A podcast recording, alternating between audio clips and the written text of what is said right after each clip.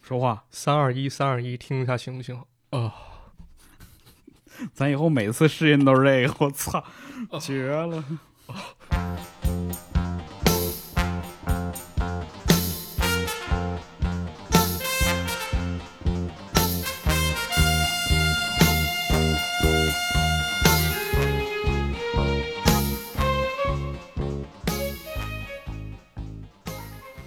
各位听众朋友们，大家好，我是马探长，这回不观众了。不关注不关注大家好，我是池子。啊。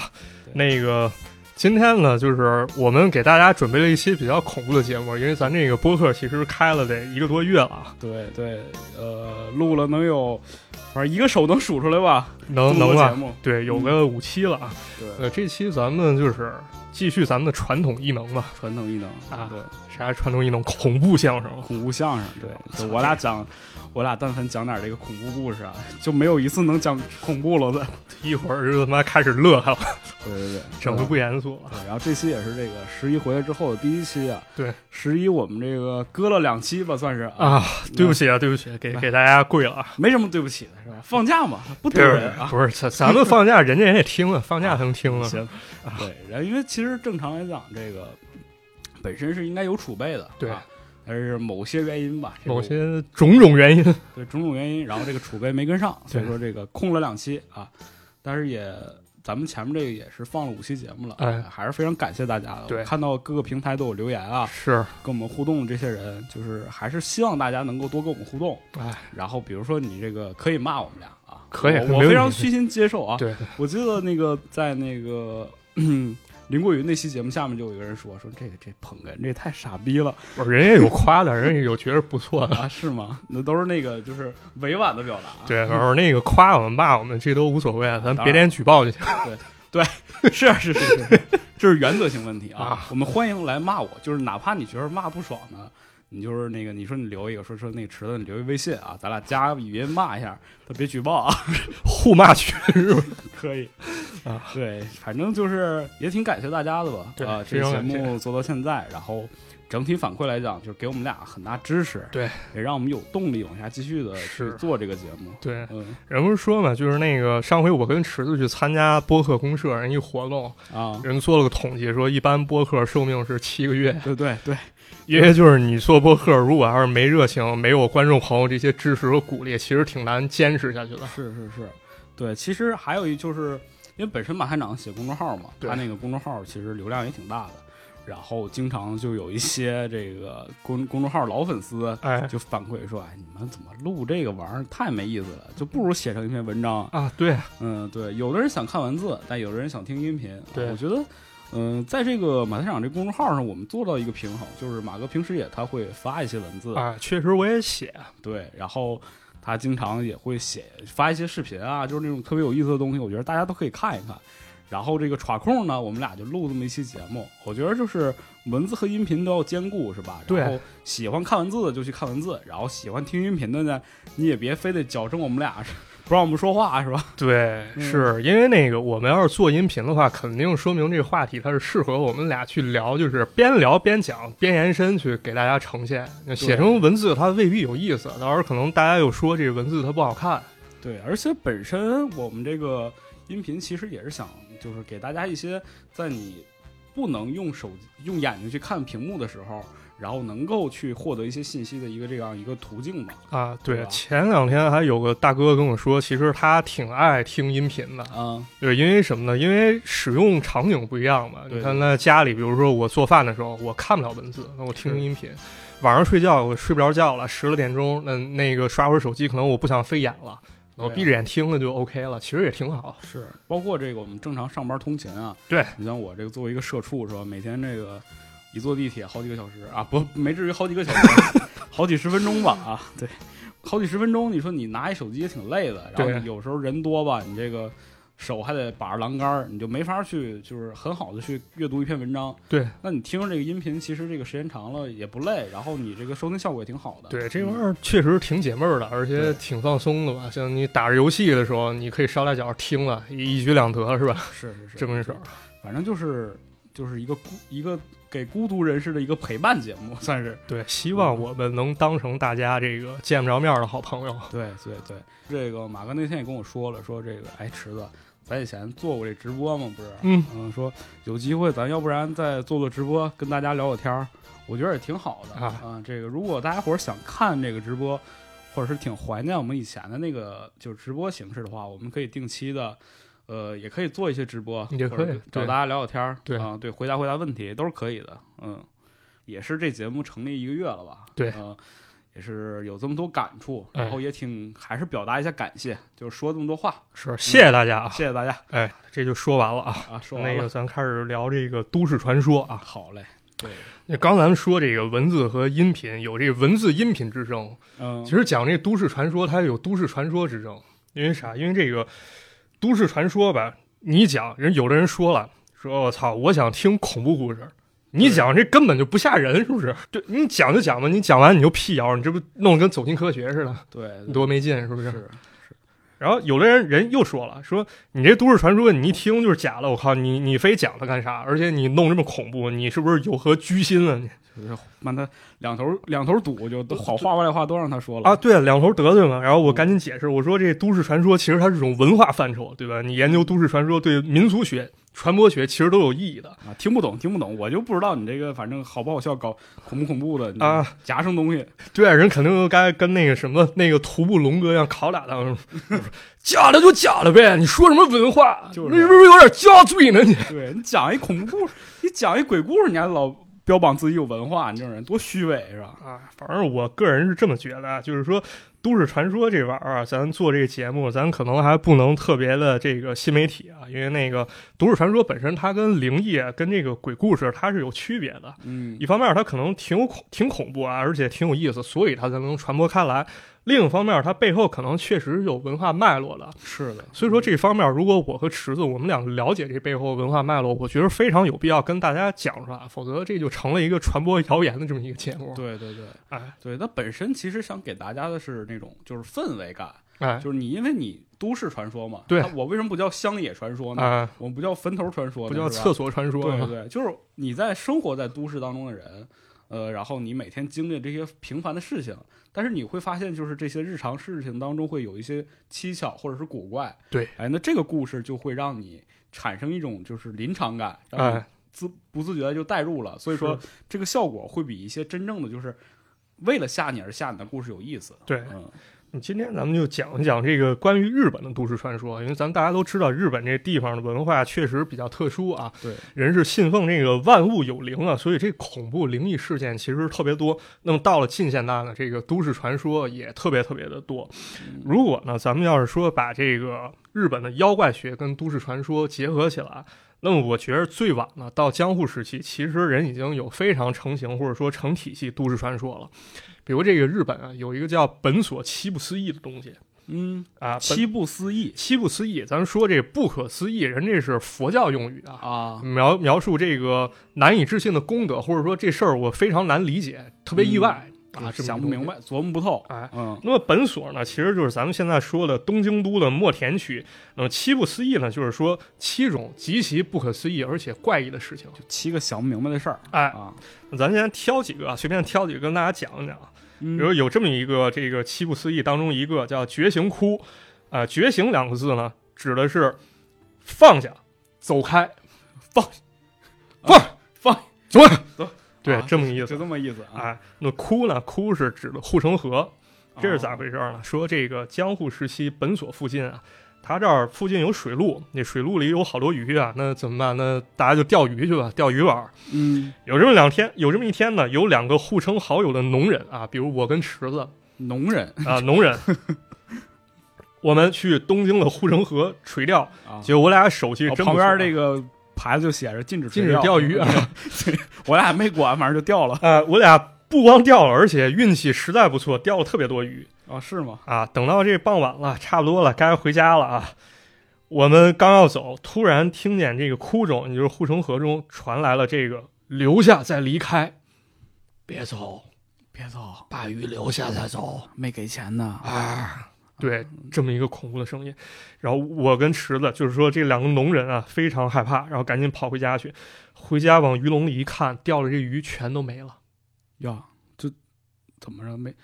真给人留下了消失了，就是意思就是给人留下了嘛，啊？一种不可名状的力量把鱼给拿走了，可能。嗯，不可名状的力量，这个克总又上线了。哎，这是咱们说的第一个啊，嗯这个跟克总有关的啊，也不能说有关啊，很像是是是，这么一个江户时期都市传说。对，咱再说另外一个啊叫送行提灯，呃，指的是什么呢？就是比如说走夜路啊，走嗯夜路，这夜路特别黑，走着走着发现我靠不得了，怎么着前面出现了一个提灯。啊？提灯是什么呀？就是以前古时候那种灯笼，它外面嗯可能糊着这种油纸，里面放着蜡烛，就有点像那冰心老人写的小桔灯这感觉。哦有个棍儿，你挑着往前走。哦，就那个咱们能看过那个日本电影里有那种，哎嗯，对，你看不见人提着它，但这提灯就在你跟前儿。就在那飘着，哎，而且忽明忽暗，感觉就像有个人在前面儿给你引路一样。就可能穿一黑衣服，你没看见。哎，但是你走着走着发现自己迷路了，但这个时候呢，提灯就消失了。嚯，这么一个东西解释不了，就是给你引岔路了，反正。哎，对哦，引着引着你就迷路了，哦，这叫送行提灯。还有一个是什么呢？叫嗯离杂子，这个东西呢，其实就比较恐怖了。因为咱们之前呢，咱们讲了一一个不是身边人鬼故事嘛，对啊，就讲了一个我听见怪声的东西。嗯，其实，在日本江户时期，有好多人都有类似经历，但人家听见东西也挺奇怪的，比你这还吓人。还吓人。就是说到深夜，特别是月圆之夜的时候，有人经常会听见音乐的声音，而且这音乐也挺诡异。 No no no no no there no，那就是隔壁蹦迪，反正还真不是，啊，他是听见这个笛子伴着太鼓的声音，咚咚咚，哎， 太鼓达人，还不是太古达人那种嘟嘟嘟嘟咚嘟嘟嘟咚滴滴滴哒哒哒啊连哒哒击咚是吧那种哎，不是。太鼓其实到晚上，你如果有节奏的、很慢的敲，咚咚，呜然后笛子一吹，其实很恐怖这感觉。啊嗯是因为那个，我记得他们那个古战场，就是日本古战场的时候是打那个太鼓嘛。哎，对，然后就是以前也有一个传说，就是说那个人在一个地方总能听见太鼓声，然后就是说那个地方其实是以前的古战场啊对，对，这么一想就挺恐怖了。有人嗯说这是啥？这是狸猫的法术。狸猫狸猫，哆啦 A 梦不是经常被说他特别生气嘛？一有人一说他是你是不是狸猫精什么的，啊他就对特别生气啊。狸猫其实应该是咱们现在所说这种一丘之貉的那鹤，或者说豪子嗯啊。据说这个日本的狸猫它就有法术啊啊，能对用法术捉弄人前段时间那个特火一游戏《动森》里不就有狸嗯猫吗？啊。对，动森那个狸客人不就是狸猫吗？是啊，所以对说那个净骗你钱，反正对你从他那儿买家具，人给你个叶子，说 这个，因为人日本那个古代传说就说这狸猫用叶子变东西嘛，是啊对这三个所谓的怪谈啊，或者说都市传说，不思议。哎，大家可能觉得这个有点这个现代都市传说的感觉了。嗯，对，比如说那个绝情窟钓鱼这故事，其实有点像台湾那人面鱼那传说是啊，啊，这一帮人个去钓鱼呃，人面鱼这个节目其实我们也做过，啊嗯、自己自己发现去吧。啊，对。然后呢，咱们说这个听见太鼓的声音，这其实不知道池子听没听过一个叫如月车站的这么一个都市传太说。听过了，啊，这个啊大家就是可能比较广为人知嘛，所以这期对节目并没有把它加进来。但我们可以想一想，简单介绍一下吧，哎因为这个毕竟这么有名的一个都市传说嘛。对，嗯简单说两句吧，就是有一个人在 BBS 上发帖说他嗯坐车的时候迷路了，对，BBS 有点像咱们那个国内的贴吧啊啊有点那感觉论坛，他应该是 Two Channel 吧？对对对对，Two Two ，R Channel， C H，对对嗯对，对，就在那儿他发帖，就是一直在跟大家汇报自己情况。他说他坐车的时候迷路了，到了一个叫如月车站的地方。对对对，这个车站据说在日本根本就是不存在的。是不存在的车站。对他到了一然后他当时还拍了一张照片，就是那个车站的那个牌子啊还对发在论坛里。对，然后这个人到了如月车站以后，他想办法必须得走嘛。他到了一个隧道里面，他说这个隧道里面就听见了太鼓的声音嗯啊，所以说这个桥段其实跟咱们说江户时期离杂子呢还是有一定的相似性了啊。嗯，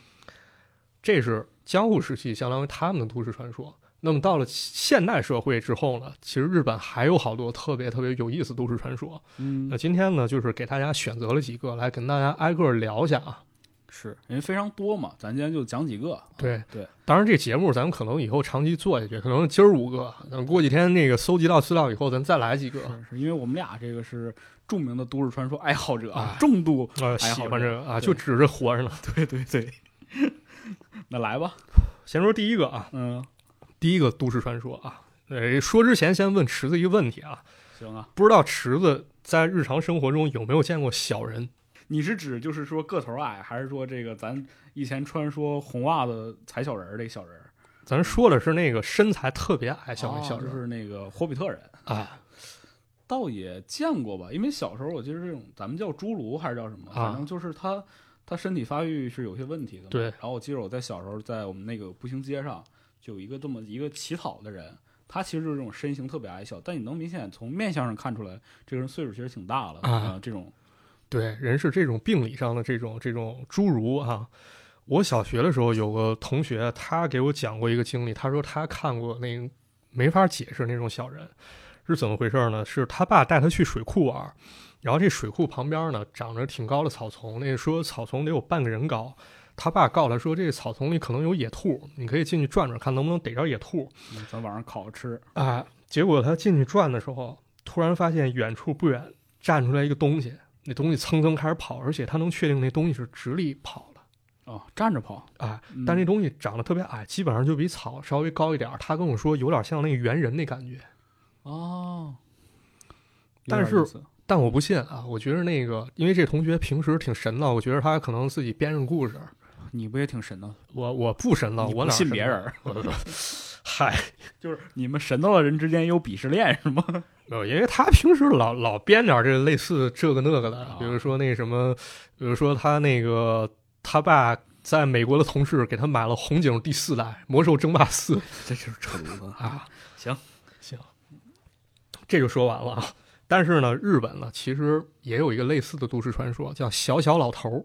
小老头儿儿啊，小老头儿。比小老头儿还小的小老头儿，啊，而且特别小。这个事儿呢，是从二零零九年的时候开始成为话题。嗯说在咱们所居住的世界中呢，其实存在着一种中年男性样貌的小人儿，而且呢，他的身高也就八到二十公分左右，经常会出现在窗户或者浴室等地方，突然吓你，给你来这么一下子，他出现在浴室里，他就他确定是为了吓你吗？不是为了偷窥，你知道吗？不好说变态！啊，不好说哎，这让我想起那个乱马，你看啊。乱马里那个总偷内衣的那个叫什么来着？那个小老头儿也是这个身材七宝斋好像、啊，好像是，对对对，他他不就是经常出现在浴室里吗？对，嗯，也是这么个形象。哎，那么这个小小老头儿呢，有很多人都见过，包括那个有人说小小老头儿，你说他出现你有没有证据？二零零啊，这二零一一年的时候，嗯，就真有报章刊载了一张，说是昭和四十七年在秋田县拍了张照片儿拍着照片了，啊。那这个照片儿，这个我找到了啊，哇，它是照片中有一个小女孩儿，嗯，她脚边影影绰绰，好像是有三个小人儿围在一块儿，但是我感觉那不能称之为人啊，我觉得更像是地下植物，因为没有照好，比如一个蘑菇什么的，照成人形了。哦，我觉得这个不足为信啊。嗯，但是呢，这个都市传说非但没有解开，反而电视上还有好多名人都说自己亲眼见过这种小小老头儿。是吗？这名人效应又开始了。对，咱那个随便说几个啊，嗯，比如说这个，这叫黑濑纯啊，这个我不是很了解日本现在的明星啊，嗯，呃，应该是这么念。他说他在小学一年级的时候，这个日本小孩儿不是有这种捉虫的传统吗啊？比如对对抓个对这个秋行虫，抓个是独角仙。啊，有回他去抓虫的时候，他可能淘气，他把烟花扔到这树洞里了，然后听见树洞里操有人咳嗽，而且哦有人骂，说这烟雾让我很不舒服啊。然后紧接着看到了一个这种小小老头儿爬到树顶上去了。啊，扔人家里了。嗯，对这是其中一例。然后还有一个叫石由美子的这么一个名人，他说他当时呢，因为某种原因在浴室中哭泣，然后小小老头突然现身，而且鼓励他，但是他当时太害怕了，然后直接拿这个淋浴喷头把小老头给冲走给了， 浇了。是这么一个事儿。啊有人说一浇，然后变大了， 吸水膨胀了。这应该不会。那接着说，还有一个叫啊这个中岛美嘉啊，这个可能比较出名啊。中岛美嘉这是一名非常有名的歌手。对嗯人有一次说他在房间里躺着看电视啊，突然看见一个骑着哈雷摩托的一个小小老头儿嚯，啊，经过小小老头里的暴走族，对嗯，人当时其实并没有意会到说这是什么呀，说光觉得这玩意儿挺吵。然后呢，他觉出来不对劲儿的时候，这个小小老头突然从刚才的方向折返回来了，然后骑着这哈雷摩托，紧接着就消失了。他这才惊觉，靠，这刚才看见的会不会是传说中小小老头呢？嚯！还有还有啊，还有一个叫渡边彻的这么一个人，嗯也是个名人。他说，因为家里监控系统发现出现了入侵者，他赶紧去看发生什么事儿。结果呢，就发现了差不多有三十公分高、上半身赤裸，而且样貌像老鼠的这么一个男人，往车库逃过去了。跑了，而且不不仅如此啊，每晚到十二点左右，他家养的狗开始莫名其妙吠叫。啊，小小老头儿长得像老鼠，操，这不会是传说中的老鼠人吧？老鼠人，哎呦，啊！而且咱刚才讲了，只是其中几个名人啊，我粗略数了一下，就是现在，呃，维基百科上列举出曾经见过小小老头儿日本名人，少说也得有二十位，嗯，哎，都都集中在日本是吧？，对，都集中在日本。这是怎么回事呢？日本方面有这么几种解释，嗯，跟大家分析一下。第一种叫妖精妖精，啊，日本人信奉万物有灵，说这小小老头儿是一种妖精或者说精灵。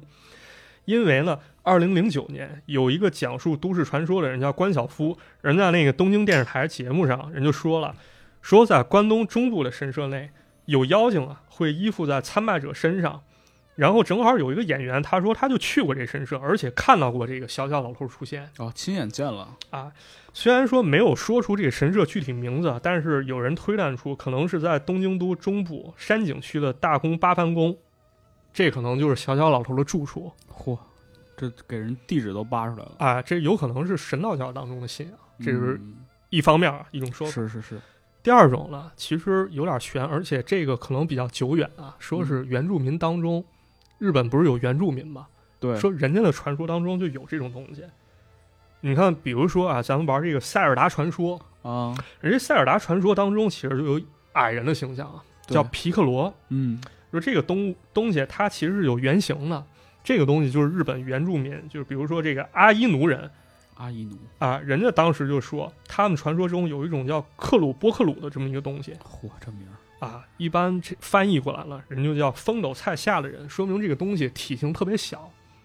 呃，在这个菜或者草下面，就它就已经能在那儿生活了。嗯非常小这么一东西。据说呢，早在这个阿伊奴人在土地定居之前，这已经是非常非常久远的时候了。嗯，说这种小人儿其实就已经在这儿居住了。说他们长得很矮，行动非常敏捷，而且擅长打鱼，经常住在这个树井当内啊树井之中啊，而且他们还会这个建房子，一般建在哪儿？就建在咱们说的这个风斗菜这种植物下面。哦，啊，这么一个东西。然后呢，日本的原住民阿伊奴人和这种小人儿，他们之间还有友好往来，他们经常会交换东西。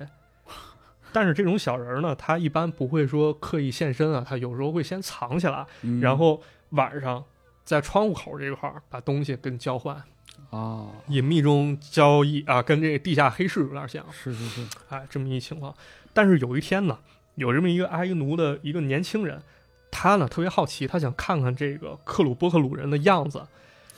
于是有一天呢，他等， 就是这俩族人，反正就是经常卖东西，但从来没见过，哎啊，有可点像那个网友似的，对，他就趁人家给递东西的时候，我操，抓住手，等一下，瞪 着，嚯， 哎，吓发不现，像嗯哎，发现还是一个美丽的妇人，而且人身上也有刺青。啊，哦说手背上有刺青，呃，所以日本有一种说法，说阿伊奴人人不是有刺青吗？嗯说这个刺青其实就是从这儿来的。哦哎但是那个波克鲁波克鲁啊，这名美少女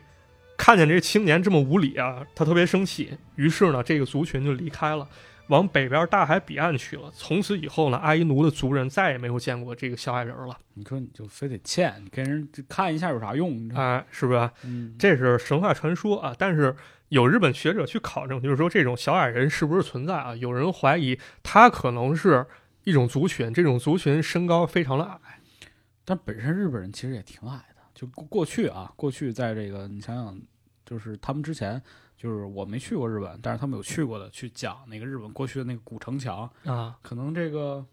一米四左右，咱现在去感觉好像扒着枪沿儿都能翻进去的。嗯、对，而且就是有一段时期，人日本不是那个饮食方面对不，太跟得上，营养不行，然后后来人才开始吃牛肉，是，所以神户牛肉非常出名，可能从这儿来的。对，然后本身他们那个就是肉质啊、蛋白质非常少嘛。哎，对，然后神户牛肉本身它也是因为它脂肪含量高，对，然后日本人喜欢吃这种油脂性的东西。是对，但其实，在亚洲，好像是菲律宾那块儿人确实有长得比较矮的族群，就是平均身高可能一米五都不到，嗯，就是可能比咱们理解中的矮人其实就是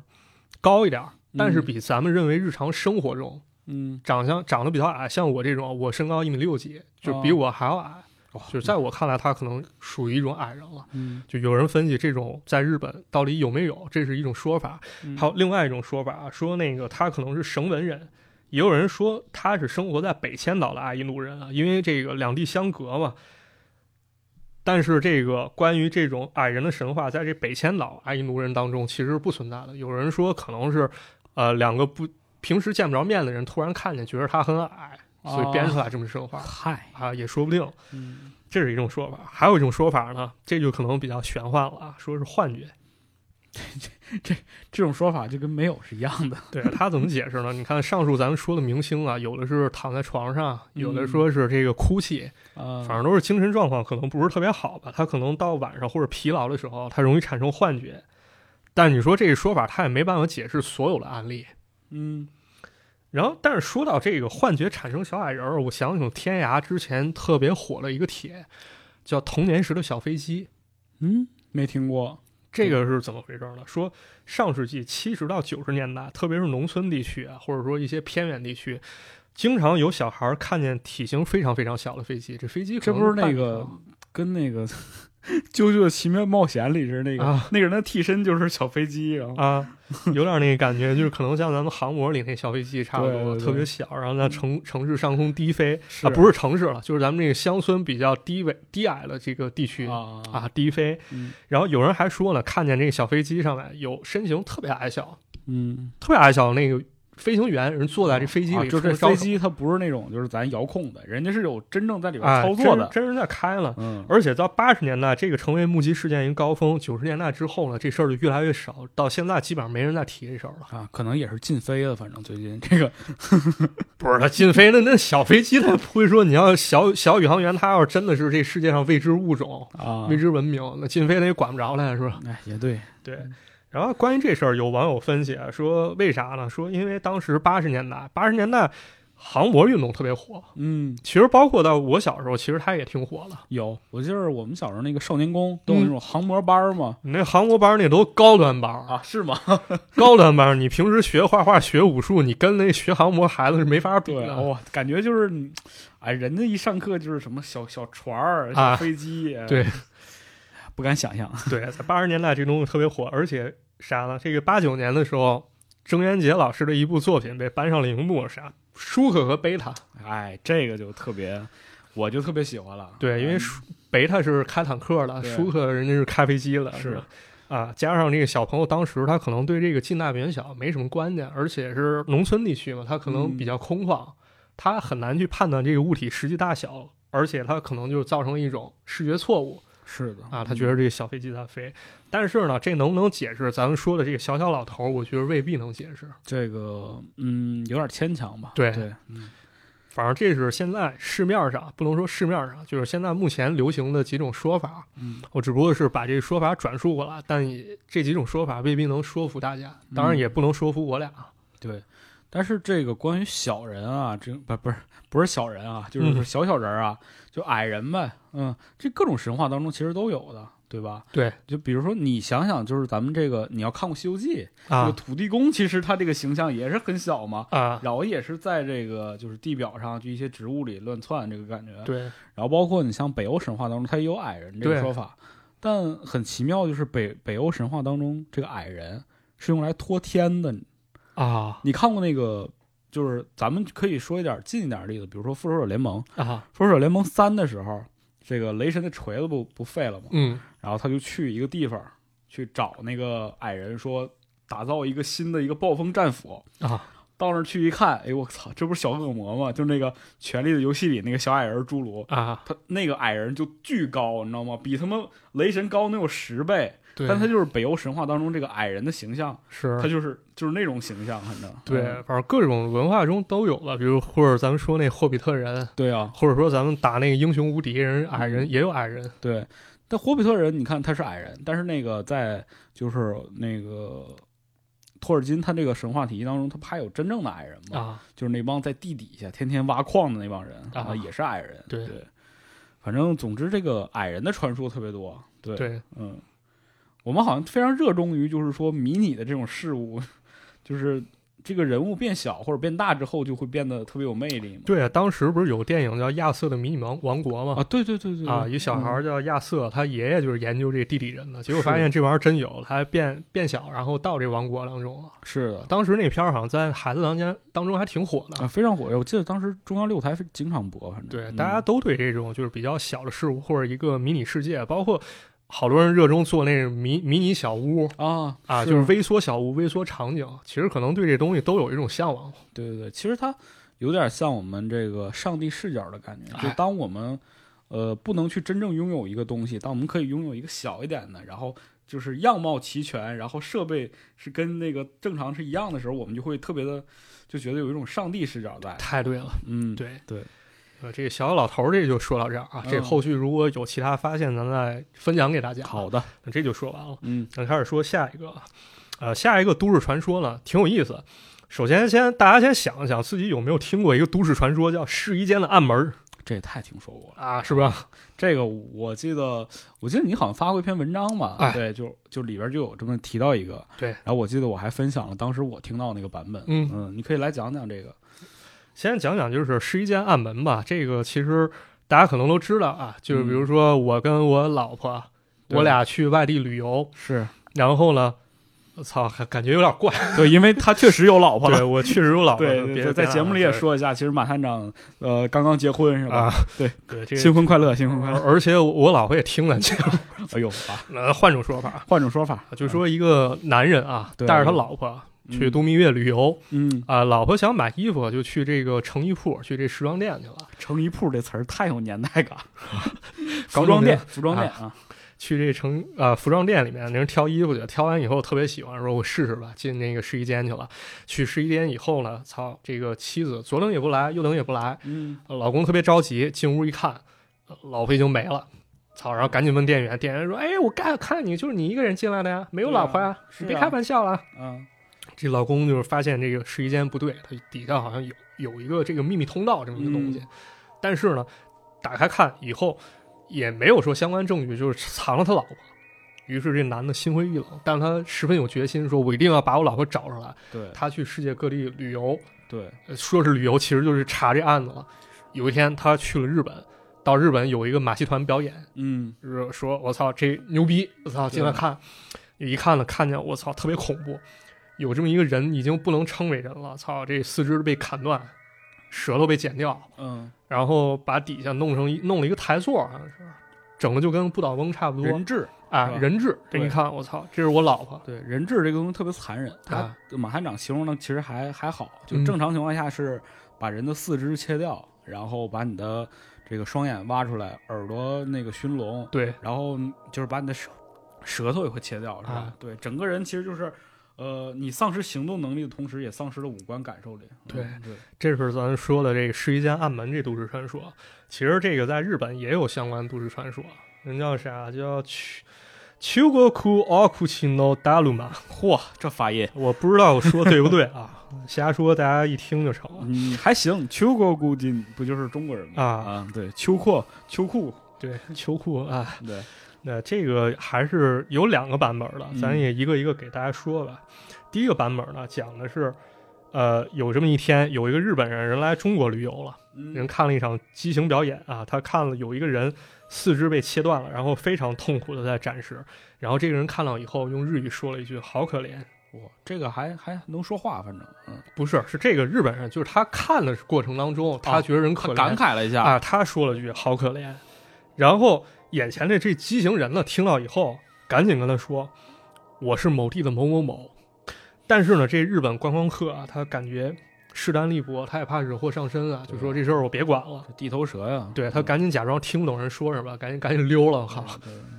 溜了以后呢，回到日本以后，他太好奇了，然后赶紧调查这件事情，发现确实人不是说了吗？我是某地的某某某，发现这人确有其人，但他去中国一次旅游之后，这人消失了。啊，真有这么个人，对，这是第一个版本。啊嗯，第二个版本说这事儿发生在大阪，说大阪有一个女性，她被一个男子搭讪了，然后就跟着人跑了，之后下落无名。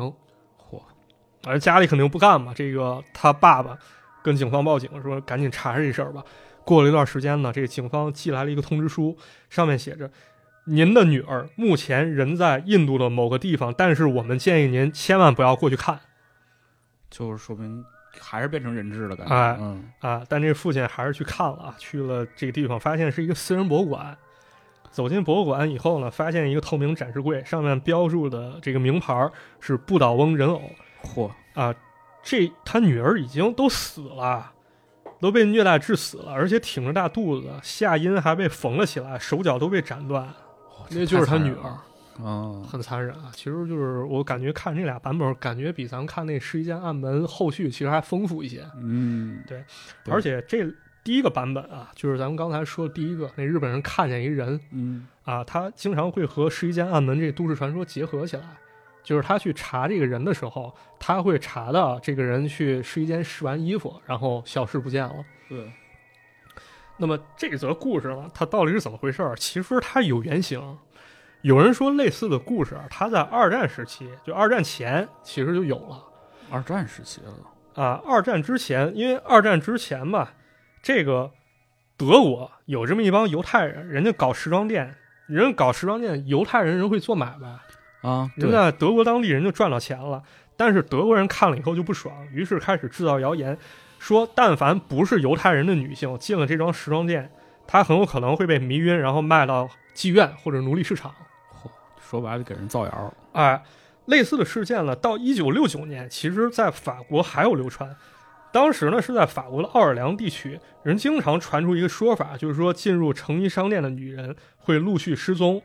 说这个失踪的成衣商店有六成都是犹太人所经营的。嗯，当然了，经经过这个核实啊，也是谣言。对，只我是怀疑这不光是埋汰犹太人啊。也有可能是这个男人不想给女人花钱，就你别去别去服装店了，是吧？一去这家伙就倾家荡产的，哎这就还丢，一去你就没，所以说就劝这个媳妇儿别去 了。对，所以有人就分析啊，说这既然这个类似的说法已经有了，那会不会说是这两起事件影响了这个后续都市传说了？嗯我觉得这说法、啊、对，对是肯定对，对，但可能他分析的并不完全啊，嗯因为什么呢？因为这个其实类似的事儿啊在日本也有记录啊，啊，而且它是一故事，非常完整的故事。是吗？呃，如果要是讲完以后，大家可能会觉得非常非常相似，而且这东西在十三世纪初的《平家物语》当中它就有了。哦，就是这个古典古籍当中记载了。对，这哦事儿怎么回事儿？给大家也讲一讲啊。这古时候人日本不是有潜潜堂史吗？啊对，对日本人崇拜咱中国文明，他派一些留学生过来学习。是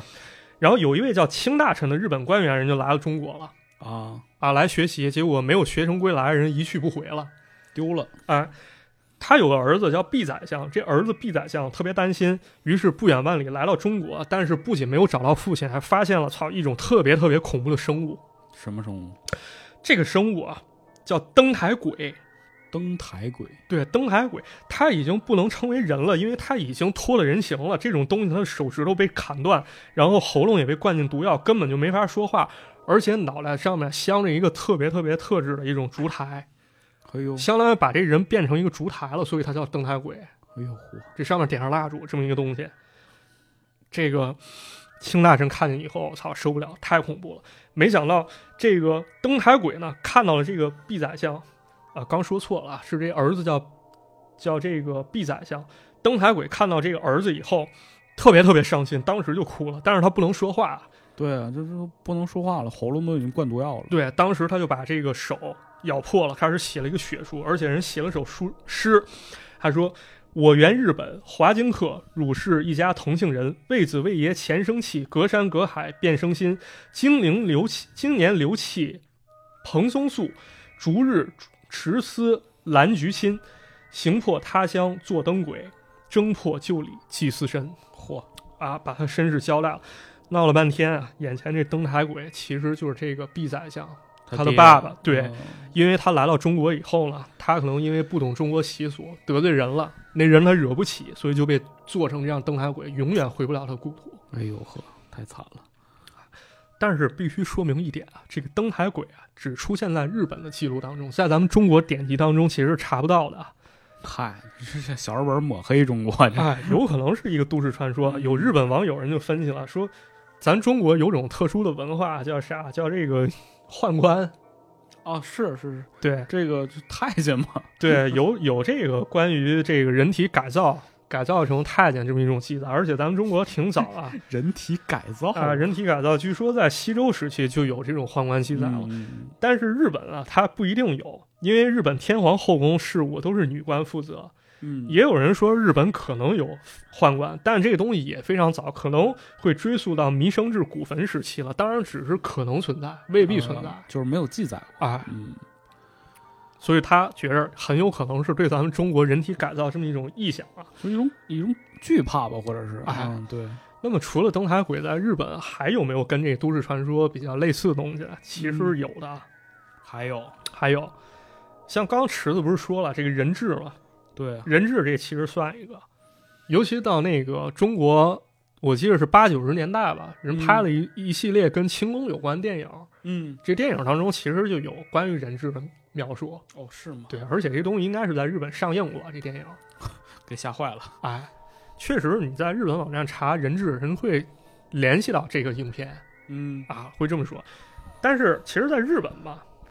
这东西也有，日本也有，日本也有，长咱什么也是长这样。啊，咱先不说这东西是啥，咱先解释一个日本乡土玩具叫啥，叫达摩不倒翁哎，就就我这个东西啊。对，咱这儿、哎咱这儿就有一个，嗯，这个东西是咋来的了？说是日本天明年间啊，闹了一次饥荒，然后达摩寺的住持呢，就以这个达摩坐禅像的形象。教大家做这种开运达摩的吉祥物，这达摩是一个这个不倒翁形象啊，嗯，对啊圆圆的，对呃，，就是咱理解不倒翁，然后意思啊取自达摩祖师面壁九年的经历，他面临了这个七灾八难，最后终于成功悟道嗯，啊，这么一个典故，帮助大家渡过难关。而且咱们去日本旅游，经常能买到对对像这是种这个手办礼似的啊。嗯对，这是这个达摩不倒翁，但是在日本还有一种跟这不太一样的文化，叫达摩达摩女。达摩女，达摩女，达摩女是什么呀？这个东西啊普遍认为可能在二战前啊，这种东西比较普遍，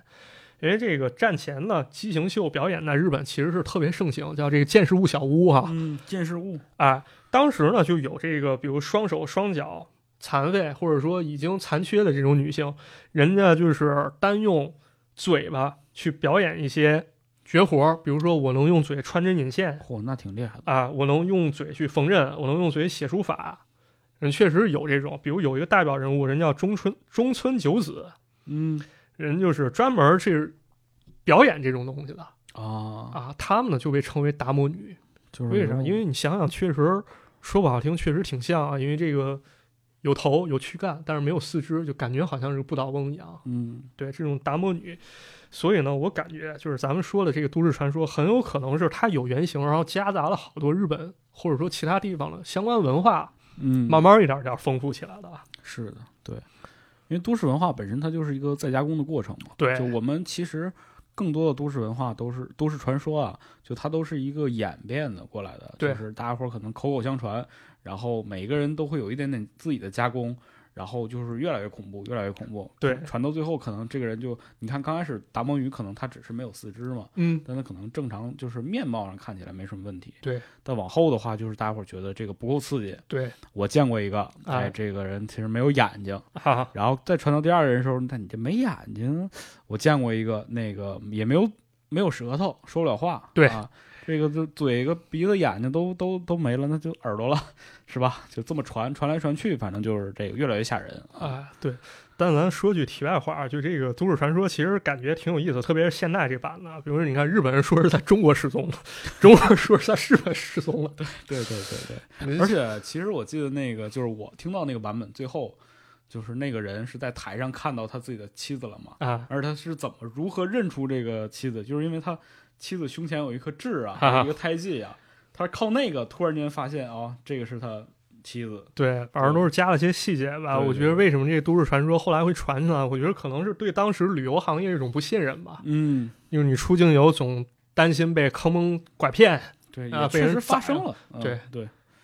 所以说这个这故事本身来讲，它一步一步演化到现在，我觉得这个它是把集大成吧，嗯就把所有的恐怖元素集到一起，然后最后出现了这么一个成型的恐怖故事。哎嗯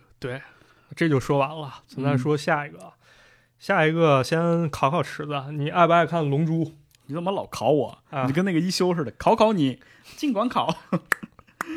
龙珠是吧？对龙龙珠当然看过。嗯，呃那那我问你个问题啊，我说三个特征，你给我定位一下，这是哪个人物啊？来吧，放马过来。行，第一点，她是个女的，特别受龟仙人的喜爱。啊哪个女的不受龟仙人喜爱？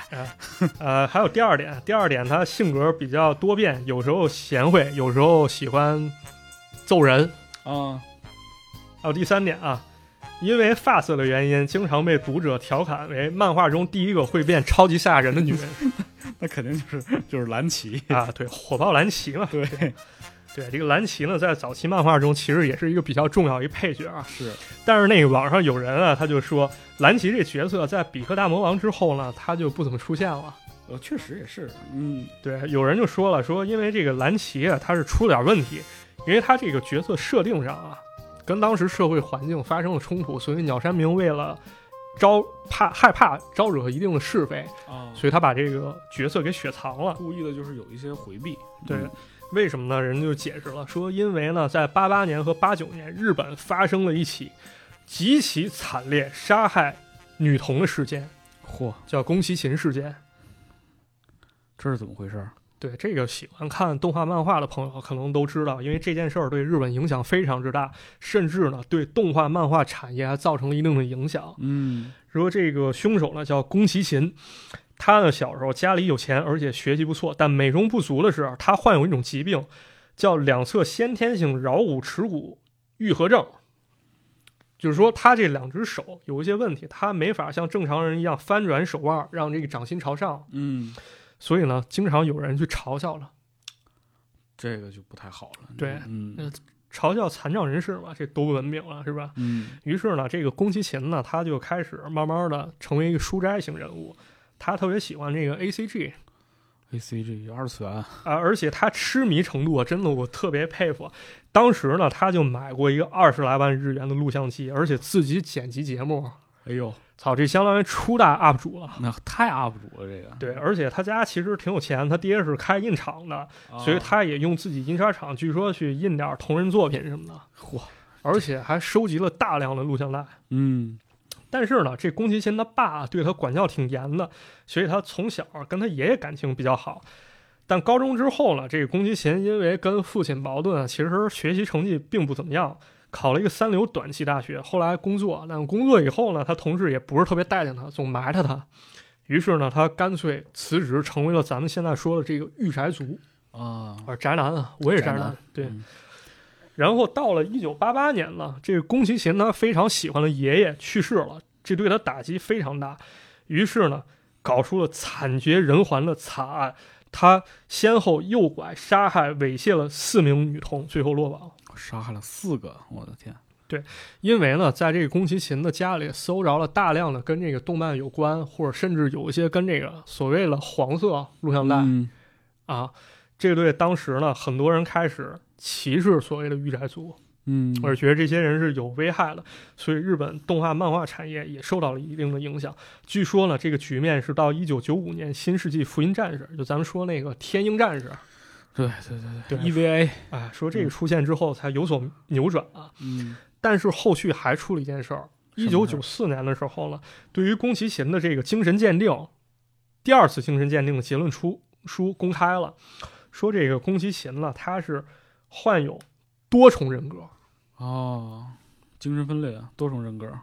所以咱们看这个《龙珠》当中，他这个蓝旗其实也可以说是多重人格，是是是，对有点这感觉。是所以受到影响了，鸟山明不得不把这个角色给雪藏了。嗯，因为但这个事件本身确实挺听起来就就挺挺严重的，然后对你对这个社会影响也挺不好的。对，但是为什么说这是都市传说了？因为其实有人也发现了这个说法不对，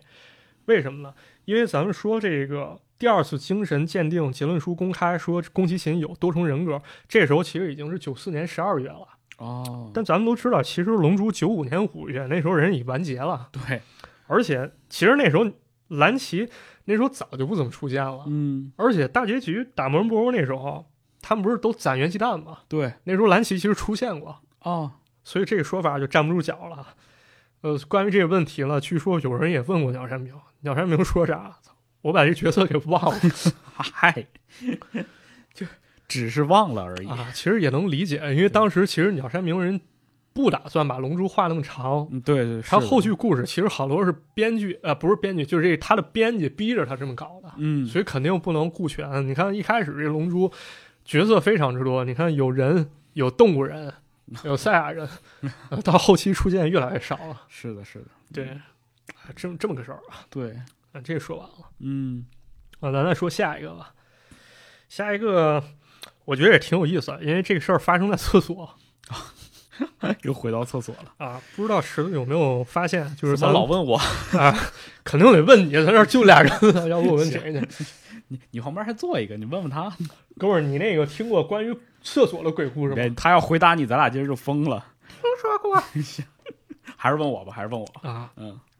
就是咱们说这个鬼故事，啊其实好多鬼故事都是发生在厕所。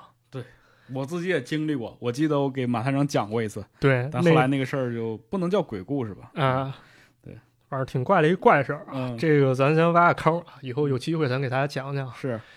对，因为这个厕所它确实挺恐怖，咱这么一想是吧？厕所，尤其是以前那厕所，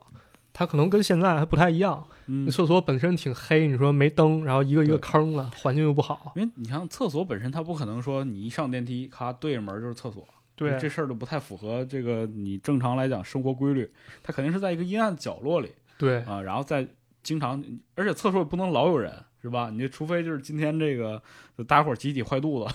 都堵厕所。厕所可能有的时候就是一两个人，然后有的时候还有水声啊之类的，就是它这个整体环境就让人感觉起来就比较阴阴森恐怖的感觉。对，这其中其实有一个特别特别经典的鬼故事，啊叫什嗯么？叫那个红厕纸、蓝厕纸的这么一个故事。大家看没看过那个？就是《家有儿女》，嗯《家有儿女》有一期这个刘星， 啊他就被吓过一回，啊，就是这个什么红手、绿手、大白手，，对，就也是在厕所里，嗯是这咋回事儿？这就是那个这么回事儿啊。说那个上厕所拉屎没带纸是吧？然后有人开始给你送，你不知道这人是谁，人问你说你要红纸还是要绿纸啊？啊啊，也有说是蓝纸啊，啊，对要让你选。啊，是一个老黑是吧？戴墨镜，然后伸出两张手，然后你选红纸呢，完了你就跟就发现，哎，这个世界其实是他妈的一个赛博世界是吧？你就开始跟母体对 抗，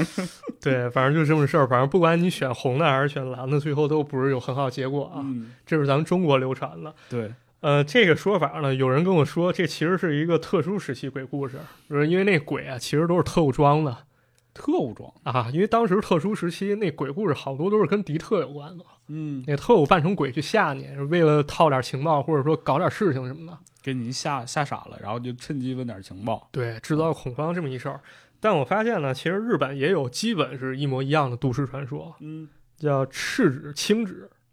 这讲是怎么回事儿呢？说有一天傍晚，啊一个男生上完厕所以后，发现自己没带纸，然后呢试图去求助，啊呃问：“哎，有人吗？有人吗？啊，哥们儿借张纸。没有，我也忘带了。我操，完蛋了！这 这一排蹲着仨全没带纸。哎，但是呢，这个时候出现了一个来源不明，就是说我不知道这声音从哪儿传出来，哦就跟他说：“你想要红色的纸还是蓝色的纸啊？”都行，能擦屁股就行。这男生啊，他可能当时没这么想嗯啊，他就随便打了一个，说我要红色的纸吧。这时候呢，嗯这个男生慢慢失去了知觉。第二天，人发现嗯这个男生身体出现了大量的血，啊把整个人染成了红色，哦死亡了。嗯我天，这事儿呢，就此传开。过了几天之后呢，又有一个傍晚，但是呢，有个学生实在忍不了了，他知道这件事儿，但是呢又想上厕所，他说是是人有三急啊对，，也憋不住你。这事来了刻不容缓啊， 对呀、赶紧去了，去了厕所了，好巧不巧又听见这声音了。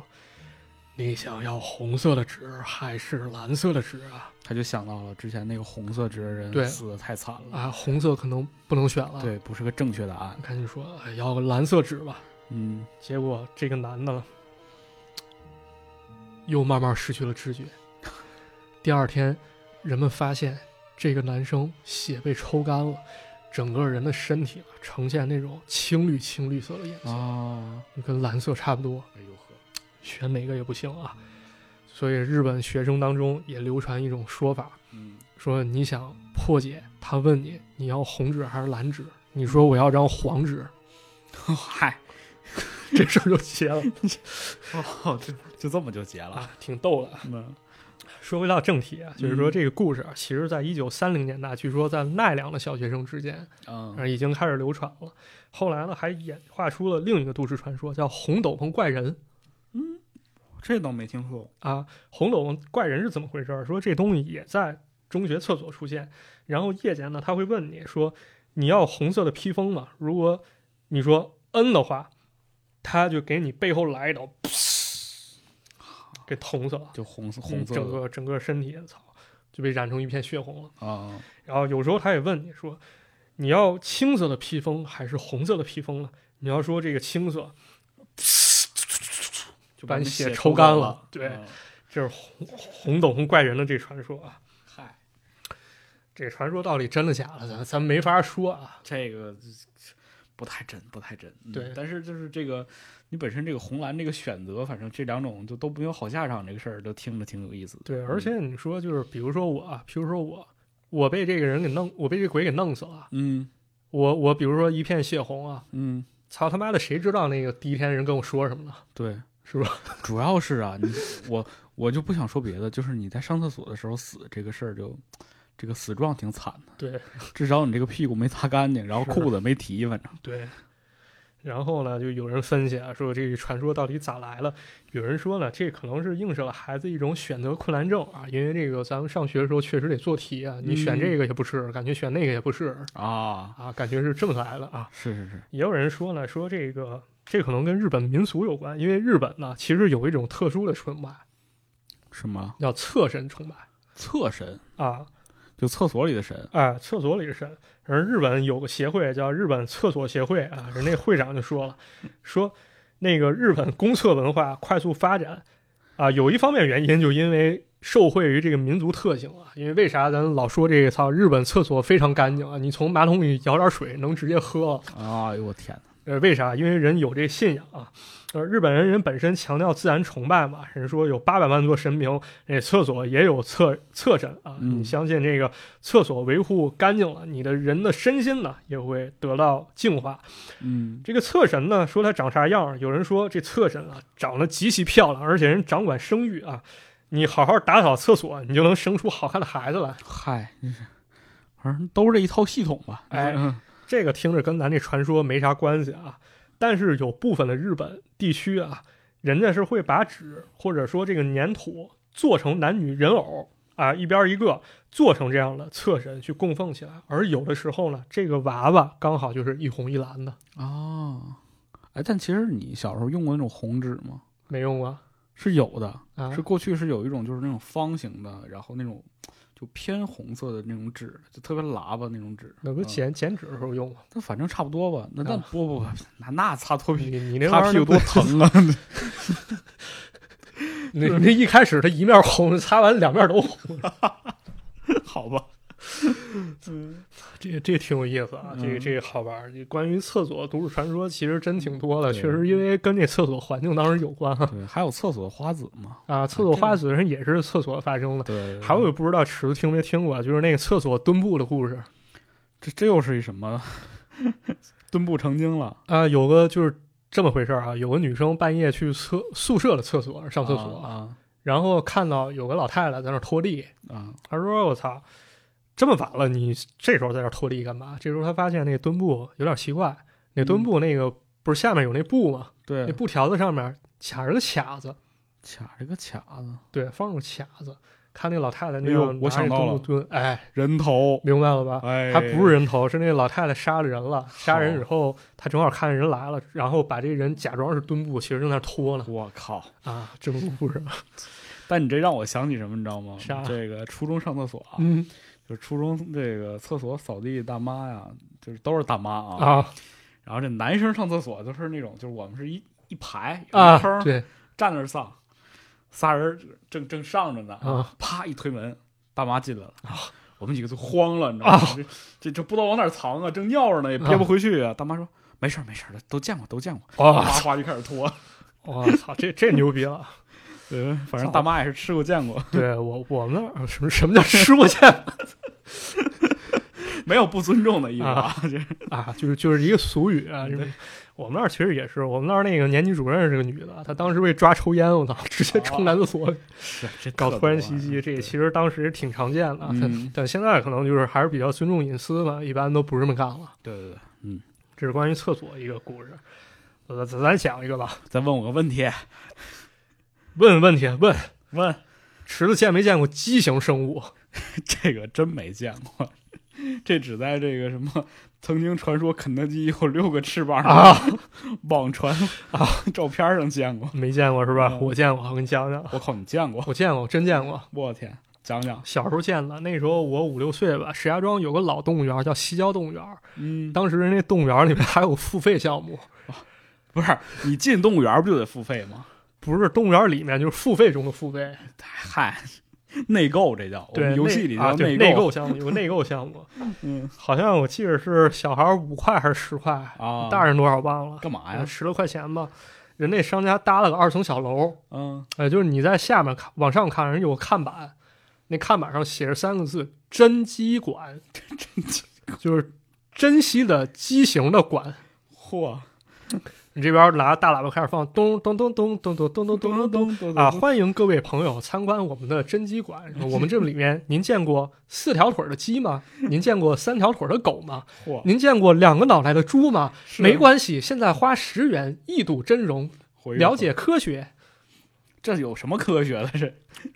反正就是猎奇嘛啊。当时我一看，我操，受不了，受不 了，啊必须得看，我操，不看不行啊！就是赶听着就那么有吸引力对，赶赶紧跟我妈说，我操，我俩上了，一看，哇，真真果然就是货真价实，啊我操，真的是畸形动物啊我。是真的是吗？对是活着的吗？除了有那个双头蛇、两个头的蛇，因为毕竟它是那个爬行动物，蛇是爬行动物吧？对对对对，啊，除了这种爬行动物可能不好养活，嗯人是做成标本了。其他有那个牛，牛的背上长了条腿儿，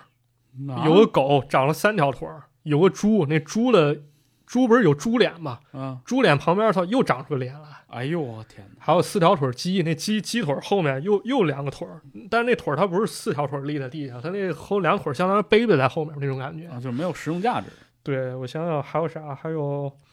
啊，就差不多了，就这些了。啊，也不少啊已经够了，已经够了。而且那动物都是活着养的，操，一进去那味儿啊， 哎呦我天， 真急！啊 我天，哇啊！后来挺可惜的，这馆后来就没了。然后石家庄也是变迁嘛，那西郊动物园后来也搬了，啊！不复存在了。我但这东西太猎奇了，你从从哪儿搜集来的？不知道，一直就很好奇这问题，然后也那时候想，它跟咱小时候看那种说什么那种什么人面蛇呀、美女蛇这种还不一样，还不一是吧。样，人人头蛇身那装出来的。对，我记得就是它是靠什么反光还是怎么光学原理？这就是光学原理，其实好多人不知道人头蛇身假的，它是光学原理。我小时候就知道，因为啥？因为那个管去人头蛇身那管，他特别不专业。操，那人一会儿吧表演魔术，一 会儿吧自己变成人头，都是那一张脸，来来回回就那一个人，而且票都是他买的。 就是啊、就是门口先哎，这这蛇钱蛇钱啊，收完票说你等会儿我进去，收完门票，他看差不多，把人拦了，把门锁了，进了。 进来进来办办上，然后这个演会儿蛇，演会儿蛇说不错了啊，到点儿了，咱咱下一项目，对跑那边变魔术去了又，是这太不专业了，这对，这这个东西有的是真实存在的，有的是可能就是人装了啊。但是嗯日本确实有个挺牛逼的都市传说，叫啥？叫人面犬。我操，这牛逼了！哇，这个人面犬就长着一张人脸的狗，啊，嗯这事儿呢是一九八九年传出来的。嗯，据说呢，在一个下雨的夜里，怎么着有人开车，啊？那开车上了高速，突然呢，他从那个后视镜里面看到了一个东西正在追他。正在追他，对，这个高速上有东西正在追他哎，而且这东西是条狗，啊！我操！当时这时速已经是一百多公里，操，狗每小时以一百公里的速度奔跑，我去，但没有撞在 树上，你跟着车跑啊。这车呢开的越来越快，这啊狗也越来越快，操，这不得了！突然呢，这狗操窜到这车前面了，嗯这这跑我也不知道这什么姿势啊，不知道是倒着跑啊，还是跑着跑着回头，哎，这么一回眸一笑，这么回眸一笑还回行，回一姿势，嗯，司机一看，我靠，吓坏了。怎么着？说这狗呢，长着粗粗的眉毛，细长的眼睛，这嘴还笑了，操，咧嘴一笑就跟人一样。 啊操，这是人面犬，啊恐，怖这太恐怖了！这啊！个，啊你主要说是这这狗跑也太快了。对，你说半夜呃你哎，看这不是是那个 闪电狗吗？你呃看过那电影吗？看过看过？那闪电狗它也不长人脸，过，这是是是，是你说半夜你碰上这个，操，你受得了吗？这受不了，这这太受不了，这很快又有人说他也见过这人面狗，是怎么回事儿？他看见一个流浪狗，那狗在那刨垃圾呢，啊！他打算制止这狗，就说别别刨跑了了，。你制止人干嘛？人吃点东西怎么了？把垃圾翻乱了，那啊滚滚滚走就去去啊！结果呢，这流浪狗它赶的过程中呢，这狗转过头来一看呢，去， 又笑了我操，又是这狗！我操！当时吓那人就不敢动了，我靠！啊！然后那狗用还会说话，我靠！他说：“别管我别管啊！”之后就走了我，哎呦，这够吓人的啊！狗会说：“别管我！”我靠，这是操！我就是一傻波一，您甭为我操心。 这二逼狗，这啊 我有点这这感觉狗这这有点吓人啊！这个对，后来看见人越来越多，有人甚至给电给电视台打电话投诉，说赶紧派警察单位过来吧，说我家附近操就有人面犬。啊，但是呢，这事儿事后证实啊是一个乌龙事件，是怎么回事？因为这故事是当时一个杂志记者 为了火编出来的。哎呦喂， 也是一搞新媒体的。。挺牛逼， 挺牛逼咱节目，咱节目的最大得罪群体就是做搞新媒体的，人是吧？那他妈对是 每次黑一遍。是那他妈不可避免的，我也是他妈搞这个， 对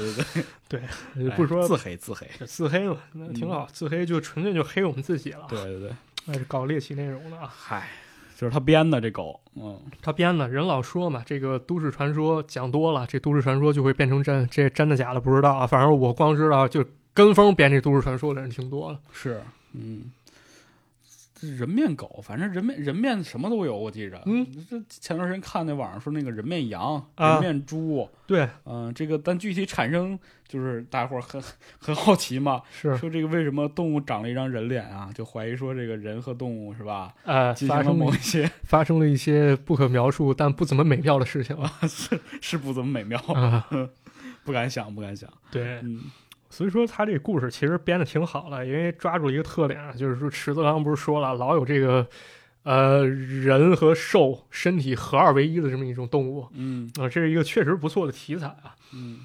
刚才说了，不是说那个、啊什么不错题材？说什么呢？ 挺好玩儿挺好玩儿。对， 啊，这不错，是因为从传播的角度来说，嗯人就好这口嘛哎，行，可以。这个话题 不能往深聊，啊，不是还得往深聊啊啊，咱接着说还能往深聊啊，？因为其实不光咱现在是爱看啊，日本就是很早期的时候人也也好这口啊，嗯，哥们儿就喜欢俗了。我这一身俗学，日本呢，甚至传说就给这个人头牛神这么一种怪物还起了个名儿叫件儿，什么一件儿两件儿件儿啊啊？人和牛是啊，吗？人牛加一块儿，它不就是件儿？这忒有文化了，这名儿起 的。对，而且这件儿呢，这东西其实还挺神的。它一般就是诞生以后呢，人们发现，操，这牛不得了，长着个人脸，啊而且这件儿还会说话说话，啊。一般的说话说还啥是预言性质，比比如说今年收成不行，今年会有流行病，今年会闹干旱， 今年要打仗了，快跑吧！说完就死了。这么欠儿呢？啊，对，一般说不长时间，而且不是欠啊，他说完之后，可能过段时间真的就应验了这事儿还挺准。啊。明治四十二年，也就一九零九年的时候，那个名古屋新闻人确实就报道这么一起，说十年前五岛列角农五岛列岛的农家牛，就产下了这么一个人头牛身的这么一个小牛，嗯，他说什么呢？他说日本和俄国会发生战争，然后之后就死了。我看确实也是，日本和俄国人确实发生过日陆战争，是咱说日俄战争，嗯，对吧？这么一个预言，以至于台湾其实也有相关记载。我不知道这是不是因为台湾它有一定日治时期，它可能受到这个影响了。嗯，但是呢，其实说在这个同治时期，啊就是那个同治元年一八六二年的时候，啊，那个台中其实就有过这么一个事儿，说有这么一个人面牛诞生之后，他说了句话，他说未来将无田可以播种，没田种啊没田中了。啊，呃，结果没田种，咱理解可能是这个地球草爆炸了，对啊，或者大洪水操都给淹了。是啊，但其实不是啊，说爆发了一个这个戴潮春事件，这什么是什么咱就不说了啊，感兴趣咱大家可以去查一查。啊，这事件爆发以后呢，好多农田它就荒废了，嗯这是其中一起了。这个一九一三年呢，也发生了一起，在这个桃园发生了一起。人说那个将来呢，可能有战乱发生，这牛又给死了。果然呢，发生了一起叫六甲事件，这事件也爆发了这个件儿太无私了，他活着就为了告诉人一件事儿，然后就死了。啊。所以我觉得这个事儿挺有意思啊，我觉得可能这有一定文化渊源吧，因为咱们现在已经很难去查证，就说这牛当时他有没有说这话了。嗯，而且近些年吧，你说那人头牛身，它有时候你看新闻，它也会有这种畸形动物，对对对，但一般它也不会去传说这人头牛身呢，它出现以后它又说什么话了。对，当然，即便有说，咱那时候不是，我记得是有有关于谣言说什么那个诞生主宰说话，说什么将来会发生什么什么事儿，怎么怎么地，但一般大家都觉得这谣言啊，嗯，咱已经很难查证当时那事儿是真是假了。是，但是我觉得这可能跟一种文化渊源有关啊，因为那个其实咱们